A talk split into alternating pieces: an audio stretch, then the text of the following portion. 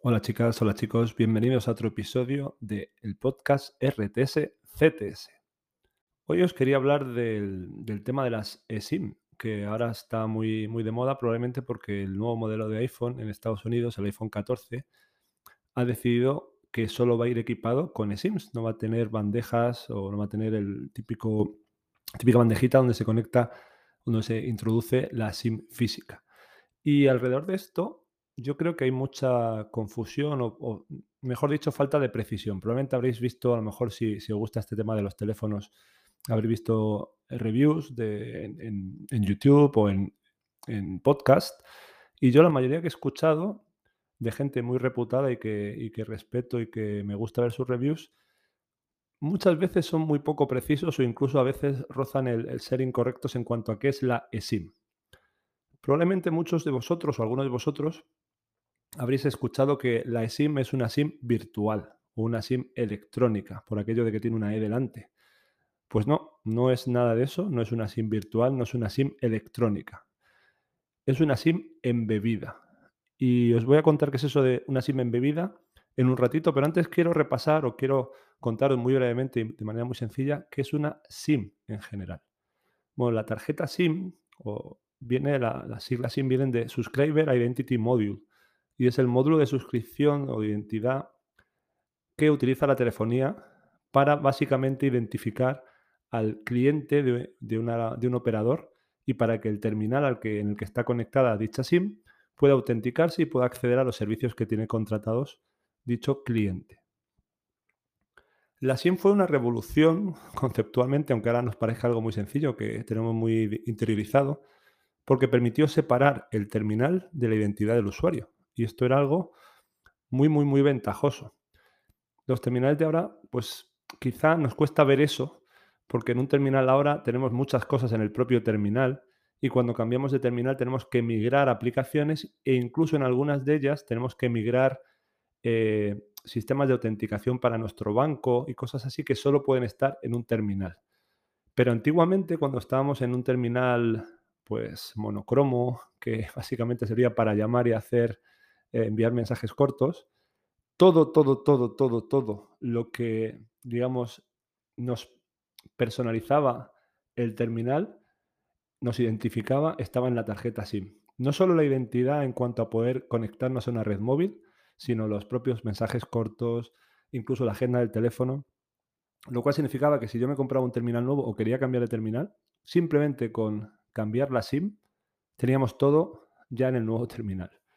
Esto con la evolución de los terminales pues ha hecho que, que no sea así y ya no tiene tanto sentido decir que la SIM básicamente nos permite tener flexibilidad total de cambio de terminal porque hay más cosas. Es cierto que la SIM sigue siendo donde están las claves y la identidad del terminal de cara al operador.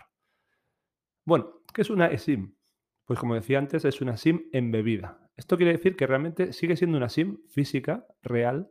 Lo único que ocurre es que está en el propio terminal dentro, soldada en el chip, y lo que hace es que nos permita ahorrar espacio. Entonces ya no tenemos que tener la tarjeta de plástico con el tamaño que necesita para poder hacer contacto con, con la parte del teléfono y tenemos toda la circuitería embebida en el propio terminal. ¿Qué ventajas tiene esto? Bueno, pues tiene muchas ventajas. Por un lugar, eh, o por un lado, ocupa menos espacio en el terminal, que todos sabemos que es una, una cosa muy crítica en los terminales de hoy en día. Por otro lado, nos ahorramos conectores físicos que pueden desplazarse y pueden hacer que haga mal contacto. Además, eh, nos evitamos tener una bandeja por donde puede entrar agua, polvo, que tenemos que sellar adecuadamente.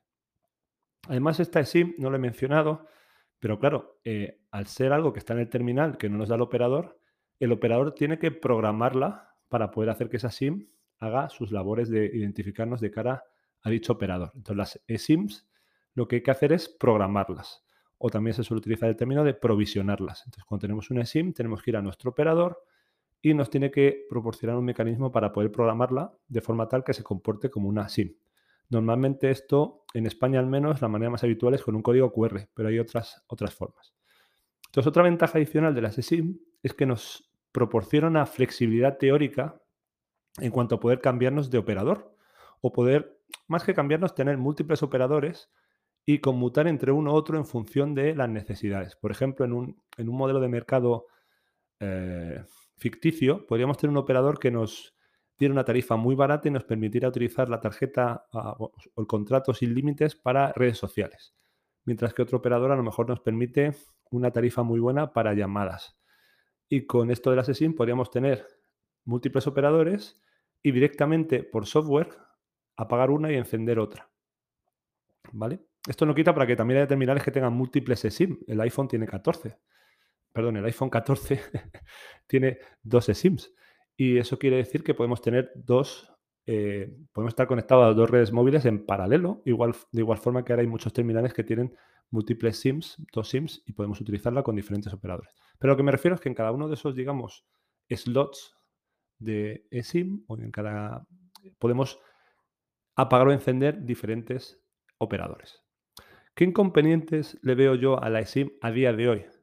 Bueno, a día de hoy principalmente el, problema es que los operadores todavía no todos soportan la eSIM y los que lo soportan no lo hacen con toda la flexibilidad que la eSIM soporta teóricamente. Por ejemplo, migrar la eSIM de un terminal a otro debería ser mucho más sencillo y en muchos casos no es posible. Tenemos que, digamos, pedir otra eSIM a nuestro operador no podemos migrar directamente de un teléfono a otro, si bien eso es una funcionalidad soportada. Esto supongo que con el tiempo cambiará. Yo creo que hay cierta reticencia todavía, por un lado, porque la eSIM no está súper extendida. En los teléfonos sí que es algo extendido en los, en los relojes inteligentes, por ejemplo, en otro tipo de dispositivos, tabletas, en los que ya desde hace mucho tiempo, por motivos de espacio y de, de aislamiento de polvo y agua, llevan eSIM. Pero los terminales móviles no es algo tan habitual todavía. Y además los operadores quizá al principio tenían cierta reticencia a ese modelo potencialmente de facilitar la competencia y, digamos, no es algo que hayan empujado ellos a, que los usuarios adopten. Por otro lado, a día de hoy con la SIM física, si yo tengo que cambiar de terminal porque mi terminal se rompe y, se me ha caído a las 3 de la mañana, es muy sencillo canjear, quitar la SIM y ponerlo en otro terminal. Con la eSIM si no tenemos esta flexibilidad extra que yo creo que llegará de que los operadores nos permitan hacerlo todo, eh, mover de, un terminal a otro, en este caso si el terminal se ha roto no podría hacerlo, pero a lo mejor vía eh, la web de nuestro operador poder solicitar una SIM de manera automática, pues ahora mismo nos quedaríamos en ese caso ficticio de que se me ha caído el terminal y se me ha roto, tendríamos que esperar a poder contactar con nuestro operador para que nos diera una nueva eSIM y nos quedaríamos ese tiempo sin, eh, sin conectividad. Bueno, yo creo que esa es, una, es la principal desventaja que yo le veo a día de hoy, pero creo que eso cambiará y gracias a, que Apple en este caso ha empujado fuertemente, ha sacudido el mercado con este teléfono en Estados Unidos con solo eSIMs, yo creo que eso llegará al resto del mundo pronto, a Europa sobre todo, en China creo que, todavía están con todo tarjetas físicas. Eso cambiará y los operadores se adaptarán. Entonces yo creo que indudablemente las eSIM son el futuro y, lo vamos a tener en, en muy en muy poquitos años va a ser el, estándar de facto. Y bueno, con esto eh, cerramos el, episodio de, esta semana, el episodio de hoy. Muchas gracias a todas y todos por, escucharme y recordar que, que nadie os eh, lleva engaño. La telemática es imprescindible y sin ella no funcionaría nada en el mundo en el que vivimos. Así que nos seguimos escuchando. Hasta luego. Chao, chao.